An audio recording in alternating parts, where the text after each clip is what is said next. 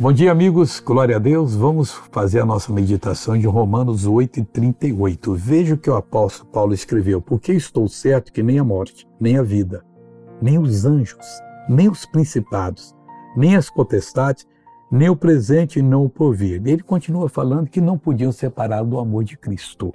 É isso que eu quero chegar para você. O amor de Cristo nos uniu ao Pai.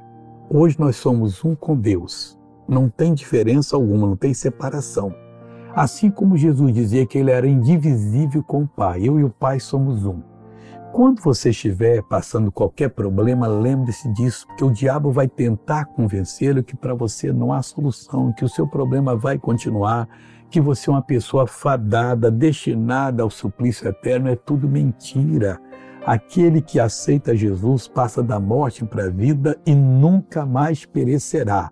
Então nós ter, podemos ter certeza que nada vai nos separar desse amor de Deus que está em Cristo Jesus. Agora eu quero orar com você, quero clamar aos céus, meu Deus e meu Pai. Eu oro por essa pessoa que está do outro lado orando comigo. Deus que tem um grave assunto para resolver hoje. Eu peço agora, guia os passos dela, a mente dela, o coração dela, para resolver esse assunto da melhor maneira.